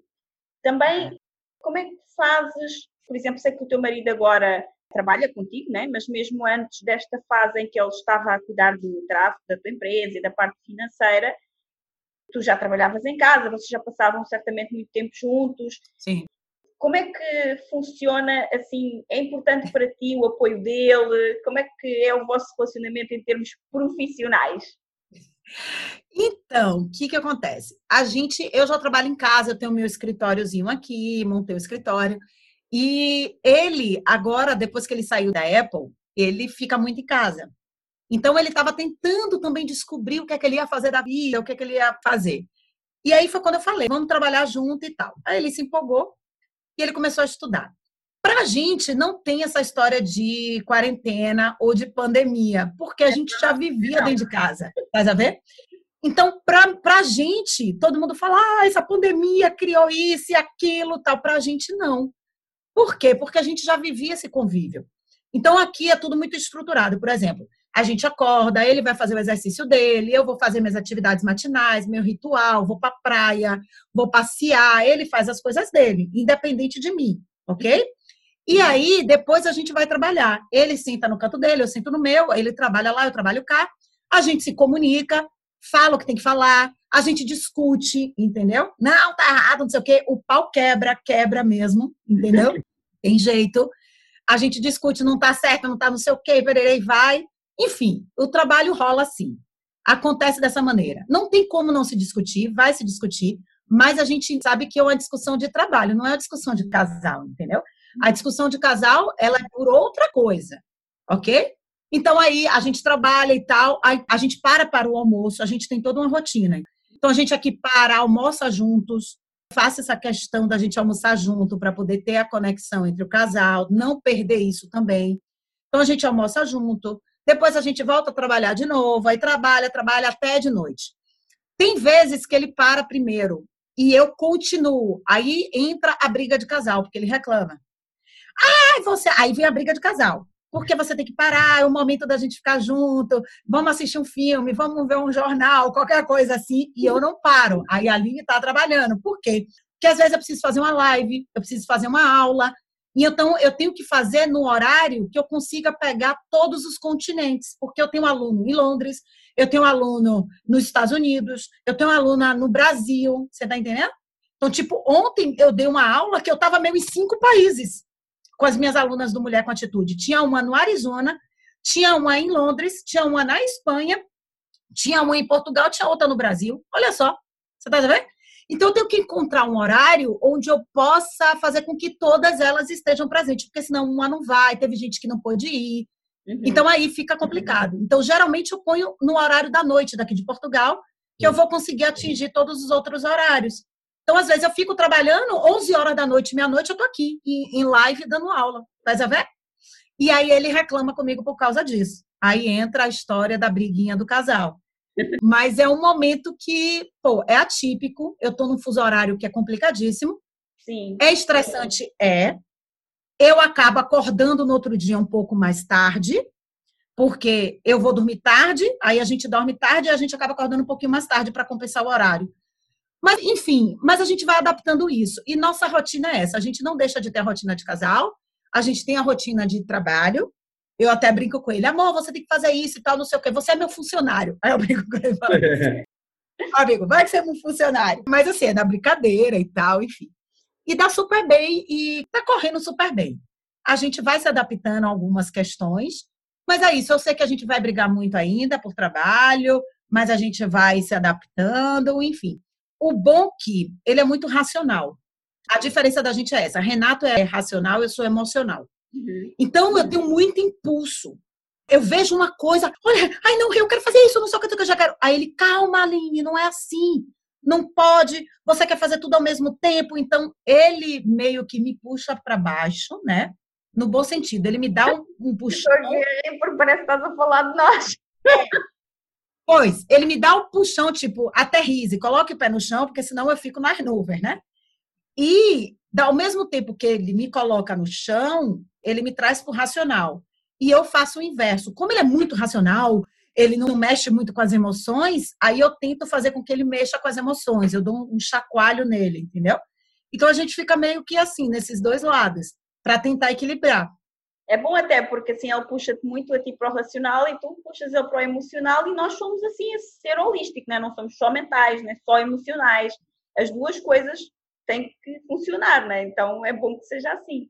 Mas tu é. achas que é positivo trabalhar com o marido ou achas que isso pode prejudicar o relacionamento do casal? Ó, oh, Sônia, eu não sei do que vai vir na frente. É uma interrogação. Mas eu sempre quis ter um negócio com a pessoa que estava comigo. Por quê? Porque fica mais fácil a conexão, o dinheiro fica dentro de casa, a gente cresce junto, o dinheiro é do casal, a gente começa a construir as coisas que vão ser mesmo da gente. Eu não sei, eu entendo que para mim é mais fácil. E eu sou muito fácil de lidar. Como eu sou uma pessoa que eu não ligo para nada, para ele lidar com isso, no perfil e no mapa dele, talvez seja mais difícil, porque eu sou uma pessoa que eu não estou nem aí. Mas para mim é mais fácil, porque eu sei que ele é muito organizado, ele administra muito bem as coisas. Você está entendendo? Uhum. Então, assim, talvez funcione, eu não sei. E a gente está começando ainda, vamos ver o que, é que, vai acontecer. Pode dar uma merda lá na frente, pode dar uma merda, tá sabendo? Mas eu não sei. Então, enfim. Mas é isso, vamos Mas ver o que, é que vai tá acontecer. Ah, Qual foi o teu tá maior fracasso? Como é que isso te influenciou e como é que o superaste? Mas fracasso que você fala em termos de empreender ou qualquer fracasso na vida? Qualquer, foi? Fracasso. qualquer fracasso, tu tenhas sido, ah, este foi o meu maior fracasso, como é que isso te influenciou e, e o, o, que é que tu fizeste para o superar? Como é que o superaste? Isso O Antônio- que é que aprendeste com isso tudo. Eu acho que eu não tive nenhum fracasso assim, né? Eu acho que o fracasso é uma palavra muito forte. Hum. Eu acho que eu não fracassei na minha vida porque eu sempre fui uma pessoa de muito metas. Eu sempre estabeleci metas. Metas financeiras, metas de bens materiais, metas emocionais. Eu sempre estabeleci muita meta. E eu sou pessoa de visualizar. Então, se eu queria estar naquele lugar, eu sempre tive. Entendeu? E não é uma questão que eu estou dizendo, ah, você está se achando por isso. Não. É uma estratégia mental minha. Eu não sei te dizer. Eu sinto, eu sou sinestésica, eu tenho uma ligação muito forte com a minha conexão, com o meu espiritual. Então, eu não sei te dizer da onde vem isso, entendeu? Hoje eu contei até nos meus stories, só para você ter uma ideia. Quando a gente veio morar aqui em Portugal, um amigo nosso trouxe a gente para conhecer Cascais. Eu já conhecia Portugal, Renato não conhecia. E aí o Fernando trouxe a gente para passear em Cascais. E quando a gente passou de carro aqui pela linha de Estoril, eu vi o prédio, eu vi aquela linha, eu vi tudo. Eu falei, amor, a gente vai morar aqui. Eu falei exatamente isso. Eu falei, Renato, a gente vai morar aqui. Aí o Fernando virou, ai, essa é a linha mais cara, é o metro quadrado mais caro de Portugal, você vai morar aqui. Eu falei, vou morar aqui. Eu mereço morar aqui, eu vou morar aqui. Exatamente, um ano depois, a gente estava exatamente no lugar onde eu apontei. Olha que incrível. Aí, Fantástico. se você me perguntar como isso acontece, eu não sei. Você tá entendendo? Uhum. Eu não, isso aconteceu com várias outras coisas na minha vida. Tipo, quando eu trabalhava em televisão, eu virei e eu assistindo televisão, eu falei, eu vou apresentar esse jornal. E, tipo, tempo depois eu estava apresentando o jornal que eu falei. Você tá entendendo? Ou seja, as coisas acontecem, eu não sei muito. Por isso que eu tô dizendo assim, eu não tive fracasso. Eu acho que o maior fracasso, entre aspas, que eu tive, e que eu, hoje eu não considero fracasso, foi no relacionamento. No relacionamento que eu tive, que foi ruim, que foi a minha dor, Uhum. e que eu acho que eu fracassei porque eu não entendi o que aquilo representava para mim. Mas hoje eu já entendo. E hoje eu agradeço aquele homem por ter feito aquilo comigo. Sabe por quê? Porque se ele não tivesse feito aquilo, ou se eu não tivesse me deixado me envolver e me enganado por ele, eu não estaria hoje aqui no patamar onde eu estou, ensinando as pessoas a terem relacionamentos mais saudáveis. Você está entendendo? Então, ou seja, foi um, foi um fracasso, eu diria assim, foi um fracasso bom, ok? Que me trouxe aonde eu estou hoje. Então, assim, se você me perguntar fracasso, não. Ah, eu nunca perdi ninguém, eu nunca. Não, não foi, graças a Deus, eu sempre tive uma vida muito boa, nunca tive problemas financeiros, nunca passei fome, nunca nada. Então, assim, eu não tenho uma história de fracasso Uhum. como muitas pessoas têm, tipo, ah, a pessoa que é pobre, que não tinha o que comer, depois cresceu, virou rica, enriqueceu, virou mulher. Não, eu não tive isso. Minha família sempre teve uma condição muito boa, graças a Deus. Sempre vivi muito bem. É lógico, é, a gente passa por alguns momentos difíceis, a gente passou, enfim. Mas, assim, não é um fracasso. Eu acho que o meu maior fracasso na profissão, eu fui realizadíssima na minha profissão.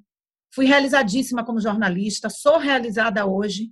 Eu acho que o fracasso maior foi nesse relacionamento e que hoje eu não considero, hoje no meu mapa, depois de tudo que eu aprendi, eu vi que não foi um relacionamento fracassado. Eu aprendi com aquela relação, entendeu? E eu acho que seria isso.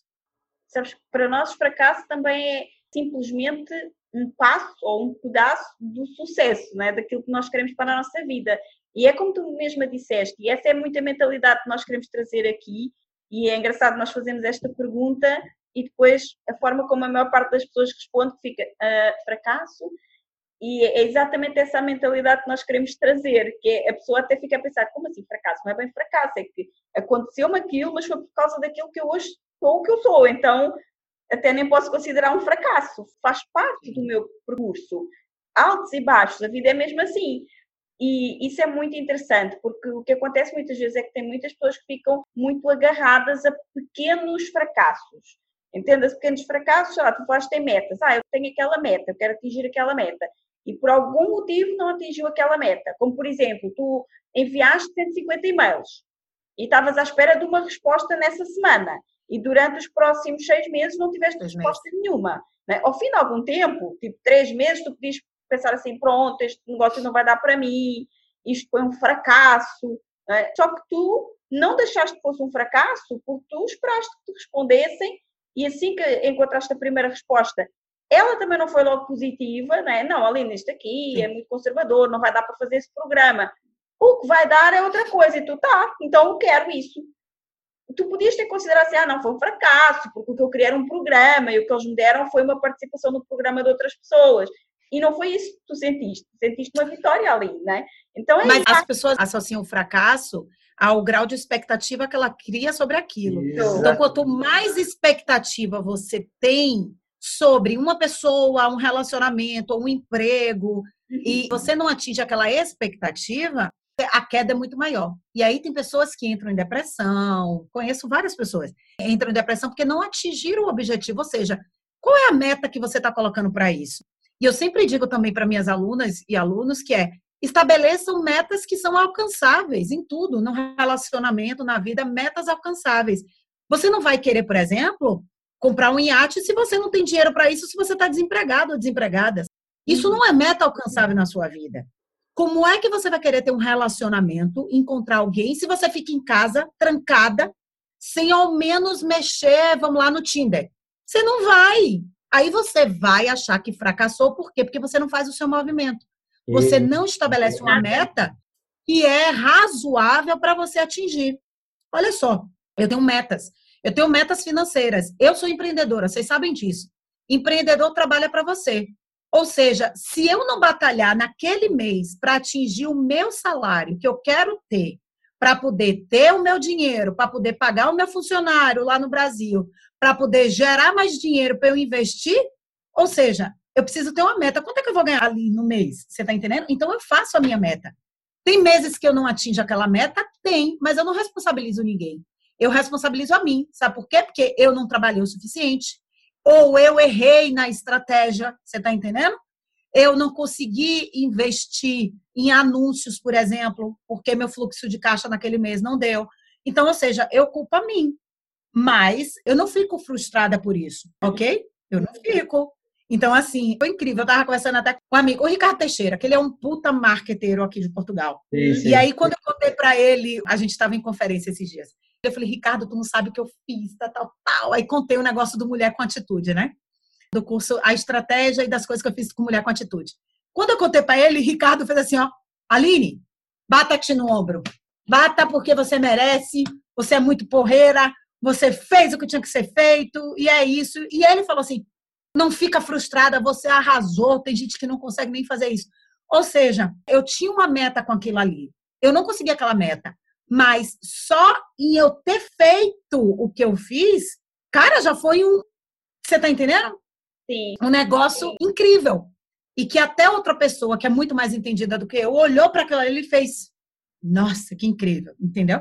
Uhum. Ou seja, então depende muito o significado que você dá à palavra frustração. Então, qual é o significado que você dá à frustração? E ao fracasso. Que que é. Ou, é, fracasso. É. Ou como aquele evento, por exemplo, primeiro que tu fizeste com 15 pessoas. Imagina que a tua meta era 30 e tu só colocaste 15. Ah, não, não foi um fracasso, não vale a pena. Se tu tivesses tomado essa atitude, não tinhas feito este ano um evento com mais de 350 pessoas. Não tinha, não tinha, não tinha. Ou seja, é, tem que ser isso, tem que ver mesmo qual é o significado que dá para ti. É, a estrutura é muito interessante porque há pessoas que tentam algo não conseguem e então não consegue. isto não funcionou, foi um fracasso. Há outras pessoas, e eu acho que posso incluir nesse grupo, que é tentei algo, não consegui, como é que eu consigo de outra forma?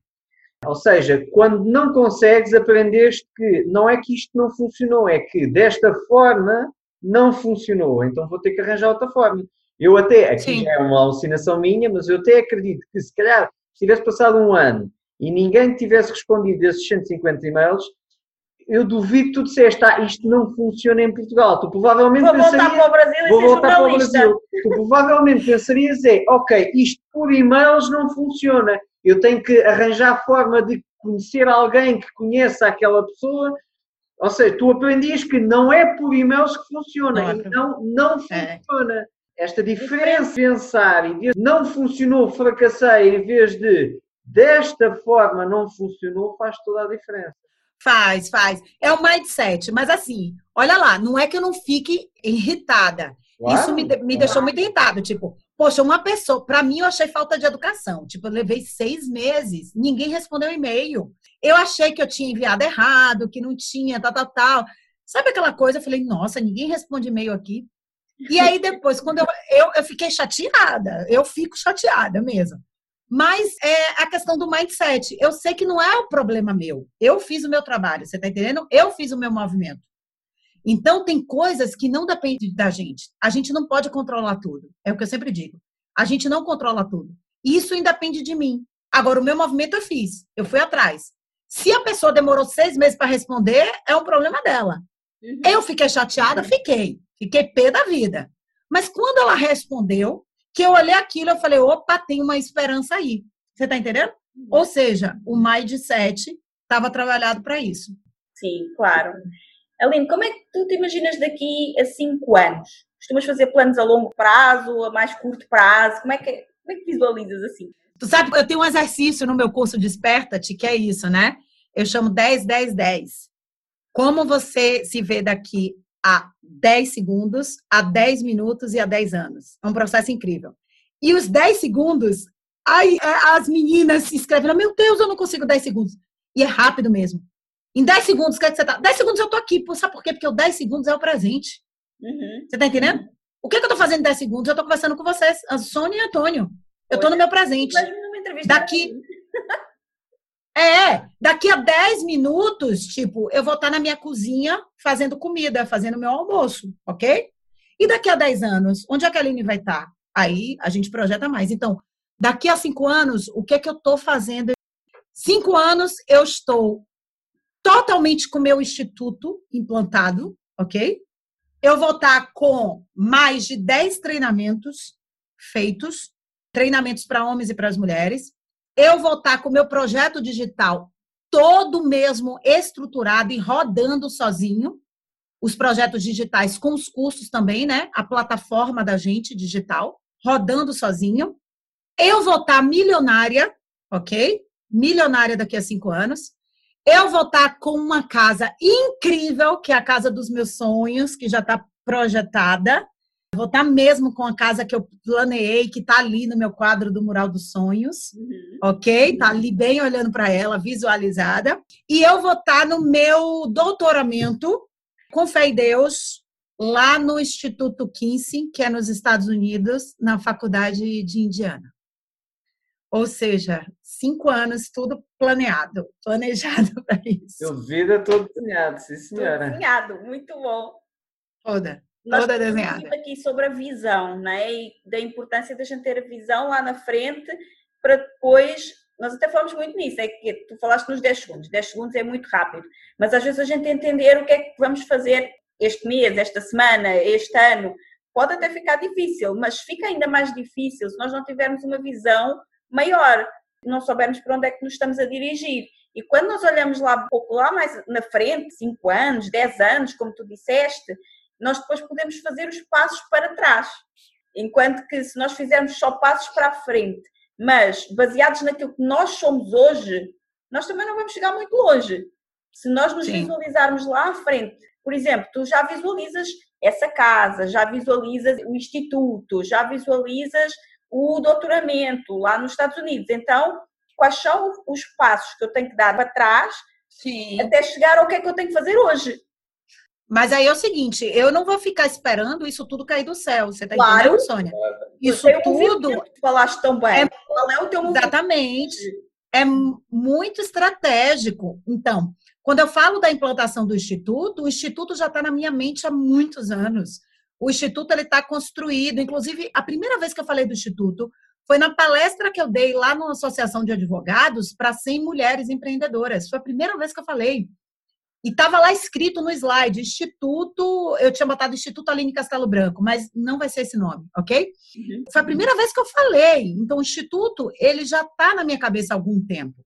Eu só preciso estruturar, planear, vai ter um espaço físico, vai ter espaço online, vai ter tudo. Então, ou seja, o que, é que eu estou fazendo para chegar a esse instituto? Eu estou construindo a minha base, ok? Eu estou fazendo toda a estrutura para que ele nasça. Não é uma coisa que eu vou ficar esperando cair do céu. O que, que você vai fazer para comprar sua casa dos seus sonhos, sua casa enorme do jeito que você quer? Eu estou fazendo o meu movimento. Ou seja, eu estou trabalhando muito para ter dinheiro, para juntar. Eu já estou pesquisando minha casa, eu não estou parada, eu estou visualizando. Ou seja, eu estou trazendo a casa para mim. Uhum. Da mesma forma que eu passei por aqui para frente e disse, eu vou morar aqui, eu já tinha visualizado que eu queria morar na beira da praia. Porque eu amo praia e eu tenho que morar sempre na beira da praia. Então, eu já tinha visualizado isso. Ok? Então, o que foi que eu fiz? Eu fiz um movimento para estar aqui. Então, é isso. Você tem que montar estratégias para estar ali naquele negócio. Ok? Então, é isso. Você vai trazendo o que você quer para você. Você junta a energia do místico, a energia da sua força física, do seu trabalho, do seu mental e pronto. E correr atrás. Isso. Que conselho é que tu queres deixar aos empreendedores, sobretudo àqueles que desejam criar um negócio de liberdade e em casal? Ó, oh, primeiro, tem que ter muita conversa e estruturar e definir objetivos. Sem objetivos, você não vai para lugar nenhum, seja sozinho ou seja em casal. Uhum. Então, pega o papelzinho aqui atrás, vocês estão vendo aqui, aqui ó. Eu tenho o meu diário da alma, eu tenho todo o diário, ó, são três livros que tem aqui, onde eu escrevo as coisas. Então, não tem melhor coisa do que você escrever. Então, planeia objetivo. Se você não souber como abrir empresa, área financeira, você vai ter que buscar quem melhor do casal pode fazer isso. Quais são as minhas competências? Que recursos eu tenho que eu sou melhor do que você? Tá? Não é dizendo melhor do que você para você se colocar no outro patamar. Não. É de uma forma muito humilde. Eu sei, Aline, eu sou péssima de conta. Não sei fazer conta, não sei estruturar a coisa. Renato, ele é muito bom disso, ou seja, o recurso, a competência dele é muito maior do que eu. Então, quem vai fazer isso é ele. Você está entendendo? Eu sou muito mais de agir, de estar na frente. Renato odeia falar em telefone. Ele odeia fazer reunião. Não é dele. Então, quem faz o comercial da minha empresa sou eu. Por quê? Porque eu sou expansiva eu marco reunião, marco as coisas, vou fazendo. Então, eu estou à frente disso, porque a minha maior competência é essa. Então, vocês têm que ver qual é a competência de cada um. Escrever no papel o que cada um vai fazer, qual é o objetivo que vocês querem atingir, objetivos como casal, objetivos individuais, tá? Porque vocês são individuais. Uhum. Vocês têm a parte individual, você tem a parte do casal. Por exemplo, aqui a gente tem o nosso mapa dos sonhos, que é o mapa do casal, que é o que o casal vai ter, o que o casal vai construir, seja uhum. bem materiais, seja bens de lazer ou qualquer coisa, mas é do casal. Mas eu tenho os meus sonhos e os meus desejos individuais e ele tem um dele. E que isso vai ser independente do casal. Ou seja, por exemplo, ah, se eu quiser meu dinheiro, eu tenho meu dinheiro para comprar qualquer merda, qualquer coisa, vai ser meu, você tá entendendo? Uhum. Então, assim, vocês têm que estabelecer essas metas, prioridades, para que vocês possam crescer juntos. Eu acho que é bem por aí. Sim, muito bom. Antes de fazermos a última pergunta, Aline, nós vamos deixar depois também aqui na descrição do podcast todos os teus contatos, links para o teu site, para tudo, mas falando um pouco sobre, já falaste aí que tens cursos, né? Que cursos é que tens disponíveis? Como é que as pessoas podem encontrar na ah, internet? Como te falei, eu trabalho na área de relacionamento, né? E sexualidade. Então, meus cursos são voltados para isso. Eu tenho um curso para homens, que são dois cursos, que é o Como Dar Prazer à Mulher, onde o homem vai entender mesmo como essa mulher pensa, age, não só na parte do prazer sexual, uhum. mas também na parte emocional. Então, ele é um mapa, eu chamo de CDPM. O CDPM é um mapa para esse homem entender a mulher. E aí eu tenho o Desempenho 10, que é um curso onde eu trabalho a ginástica íntima masculina, para homens que têm problemas de disfunções, como ejaculação precoce, uhum. falta de ereção, baixa libido. Então, eu trabalho no desempenho 10 isso. Para as mulheres, eu tenho um curso que se chama Mulher com Atitude, que é um curso de nove meses, onde essa mulher ela vai também se conhecer emocionalmente e fisicamente. Então, é um trabalho de desbloqueio mental e sexual dessa mulher. É para quem, por exemplo, tem alguns traumas no relacionamento, é para quem tem anorgasmia, ausência de orgasmo, baixa libido, baixa autoestima, ok? Porque nesse curso eu trabalho muito a questão do orgasmo, a questão da sensualidade, a questão de você ser uma mulher de atitude no seu relacionamento e na sua vida. Então, são nove meses onde a gente trabalha juntas para você ter a mudança do seu mindset e ter mais atitude e para você ter a mudança do seu mindset do lado sexual. Então você aprende não só a conhecer o seu corpo, mas aprende também como dar prazer para o seu parceiro. Mas eu trabalho muito o apaixone-se por você. É o que eu digo lá. Então você tem que se apaixonar por você, mulher, se apaixonar pelo seu órgão genital, se apaixonar pelo seu corpo, para depois se apaixonar pelo outro. Então, o Mulher com Atitude é para todas as mulheres, casadas, solteiras, enfim, para quem quer realmente se conhecer. Uhum. E aí eu tenho o Desperta-te, que é o Desperta-te é um curso emocional de inteligência emocional no relacionamento.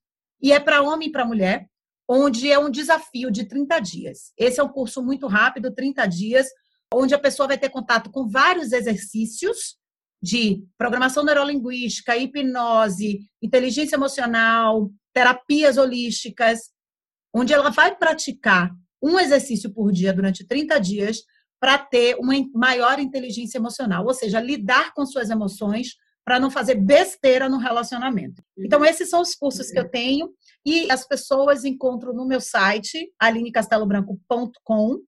Só que assim, eu abro por turmas, tá? Então, você pode entrar lá e às vezes não encontrar o ícone da compra, porque ele é feito através de lançamentos, é feito através de turmas. Então, por exemplo, eu terminei um lançamento agora essa semana do Desperta-te. Então, a pessoa não tem como entrar mais agora. Então, só vai provavelmente julho, é outra turma. Julho ou agosto, eu tenho que ver como é que está o cronograma. Então, assim, tem que ficar muito atento aos meus conteúdos e ver quando você vai ter a oportunidade de participar. Tem também o teu canal do YouTube, né? Que tem. Tem! Aí o, o, o YouTube. É, o YouTube tem muito conteúdo gratuito, já vai lhe ajudar bastante.